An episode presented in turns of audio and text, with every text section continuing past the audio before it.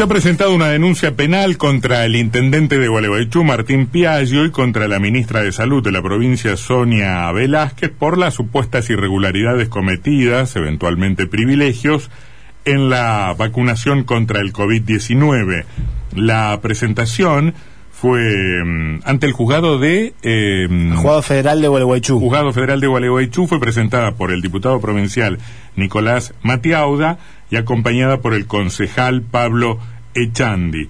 Em, se pide que se investigue si hubo ah, algún delito en la ejecución del programa de vacunación contra el COVID y las conductas antijurídicas que podrían em, que podrían definir el comportamiento de los de los funcionarios eventualmente podrían ser violación de las medidas adoptadas por las autoridades competentes para impedir la introducción o propagación de una pandemia, eh, abuso de autoridad y violación de los deberes de funcionario público, tráfico de influencias y malversación de caudales públicos. Está en línea el diputado Nicolás Matiauda del PRO de Juntos por el Cambio en Entre Ríos. ¿Qué dice, diputado? ¿Cómo le va? ¿Qué tal, Antonio? Muy buenas tardes para usted también.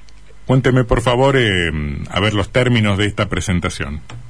Bueno, creo yo que hemos agotado todas las instancias políticas, todas las herramientas que la política nos ha dado, creo que las hemos desarrollado, hemos hecho los intentos de conseguir un, un informe, hemos presentado un pedido de informe en el Consejo Deliberante de Gualeguaychú, solicitándole información sobre cómo se venía desarrollando el plan de vacunación en nuestra ciudad. Usted sabe que ha habido algunos casos de de reconocimiento nacional, ¿no? En donde hemos detectado que personal administrativo eh, muy joven ha tenido el beneficio de la vacunación. Y digo el beneficio porque, sin lugar a duda, frente a la escasez de vacunas, entendemos de que este, no se han fijado las prioridades que sí plantea el plan rector de vacunación. Por eso es que también hemos solicitado a través de un acceso a la información pública a la ministra de Salud de la provincia, firmado por el presidente de nuestro partido, del PRO, Eduardo Caminal. Respuesta que nunca llegó. Hemos avanzado en la interpelación de la, de la ministro, en donde nos ha dejado insatisfechos en cuanto a las respuestas que ha brindado sobre el cuestionario que le hemos presentado en esa ocasión. Por lo tanto, bueno, creemos que ya agotada todas las instancias, debemos recurrir a la justicia. Y recorremos a la justi recurrimos a la justicia federal por dos aspectos. En primer lugar, porque entendemos de que la vacuna es un recurso que lo pone la nación y segundo, que se ha violado el plan rector que plantea el Ministerio de Salud de la Nación.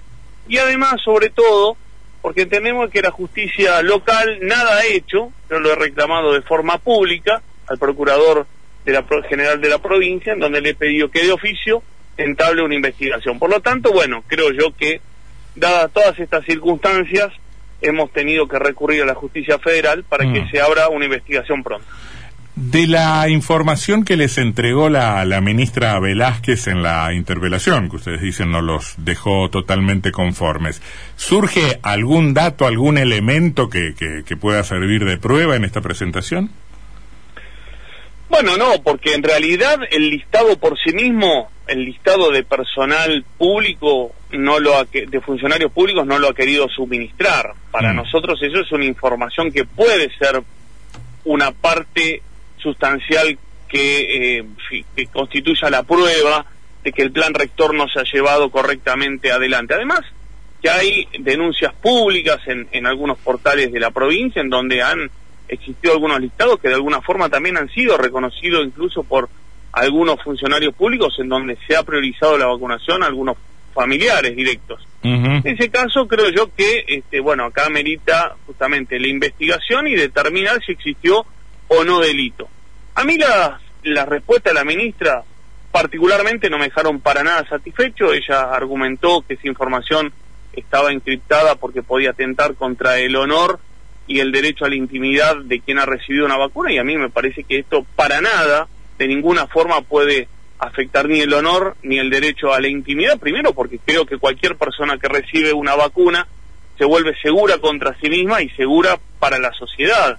Entiendo yo que ha tenido el beneficio, que muy pocos han tenido esa, el, acceso a la vacunación y, y me parece que se ha desarrollado de forma este, equivocada el programa de vacunación. Y por otro lado, también le he preguntado en preguntas muy simples, por un sí o por un no, si por ejemplo un legislador, porque sabemos que hay legisladores que han recibido la vacuna, constituyen personal estratégico. Creo que no, porque si no todos en la Cámara estaríamos vacunados y en el, en el caso de que lo niegue, bueno, evidentemente ha habido una falla. Creo yo que el programa de vacunación debe haber tenido el tiempo suficiente para que se lleve a cabo correctamente e irregularidades de este tipo no deberían haber ocurrido. Por eso es que, bueno, si no lo ha podido determinar la ministra, deberá determinarlo la justicia si existió delito o no.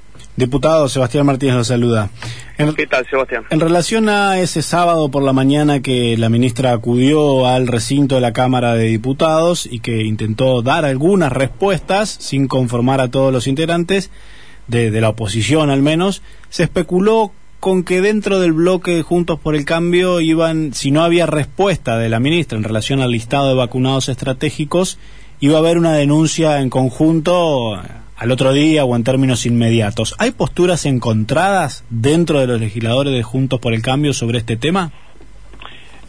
Eh, hoy como, como bloque hemos elevado una nota al gobernador, también una nueva nota de acceso a la información pública, en donde en conjunto se ha planteado una estrategia diferente a la que hemos planteado a nivel local. En conjunto con, en este caso, el único concejal que tenemos en la municipalidad de Gualeguaychú, hemos decidido llevar adelante este, este método o esta forma de, investigación a través de la justicia federal porque entendemos que el caso de Gualeguaychú constituye realmente un caso escandaloso. Así que salido de la generalidad de lo que debería llevar adelante la investigación, porque creo que este problema se, se conoce o se magnifica en Gualeguaychú, pero tenemos la sospecha de que pudo haber ocurrido también en otros municipios o en otras localidades de la provincia, bueno, creo que ameritaba hacer una presentación de este tipo.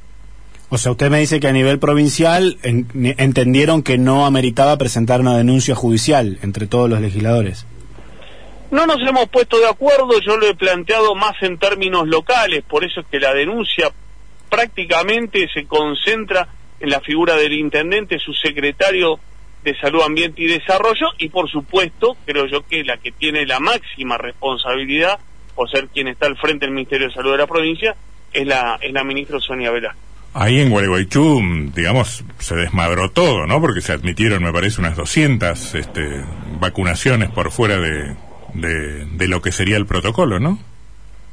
Claro, en realidad la dependencia municipal tiene aproximadamente eh, unos 300 funcionarios. Algunos tal vez estén dentro de, lo considerado personal estratégico. No obstante esto, esta investigación trata de poner el foco sobre todo en el periodo enero-febrero, que es cuando recién estaban llegando las vacunas a la provincia de Entre Ríos. Y en ese sentido, eh, acá lo que tenemos que focalizar es si se ha llevado bien el proceso de descentralización. De eh, la ejecución del programa rector. Y acá están las responsabilidades compartidas. Bueno, claro, porque la provincia dice descentralizamos, mandamos a Gualeguaychú, después no tenemos mucho que hacer respecto de cómo prioriza Gualeguaychú, pero ahí entramos en un problema de coordinación muy, muy, muy evidente, ¿no?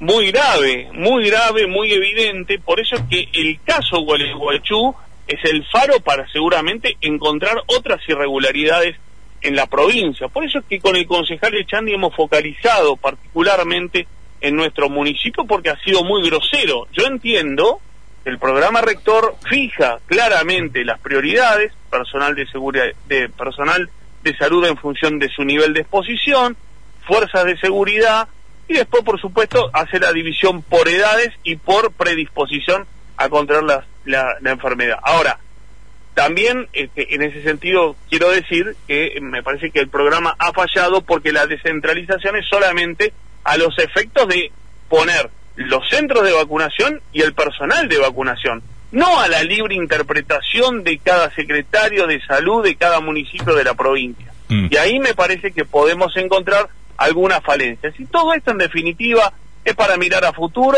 y para, por supuesto, este, corregir todo lo que creemos que hasta el momento se ha hecho mal. Finalmente, eh, ¿cómo se sienten desde la oposición cuando el gobierno frente a estas observaciones dice, bueno, pero ahora nos em, eh, objetan los mecanismos y los procedimientos de la vacunación cuando hace algún tiempo impugnaban hasta la, la vacuna misma.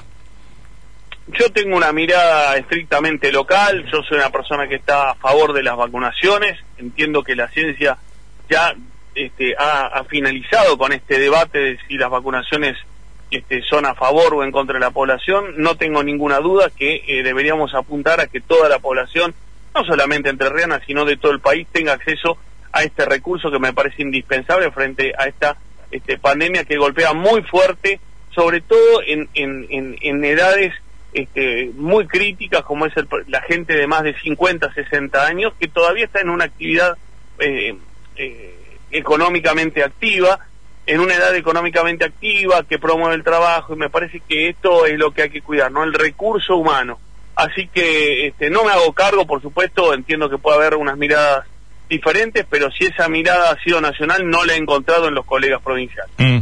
Muy bien, diputado Mateo gracias por habernos atendido. Muy amable. Muchas ¿eh? gracias a ustedes. Hasta luego.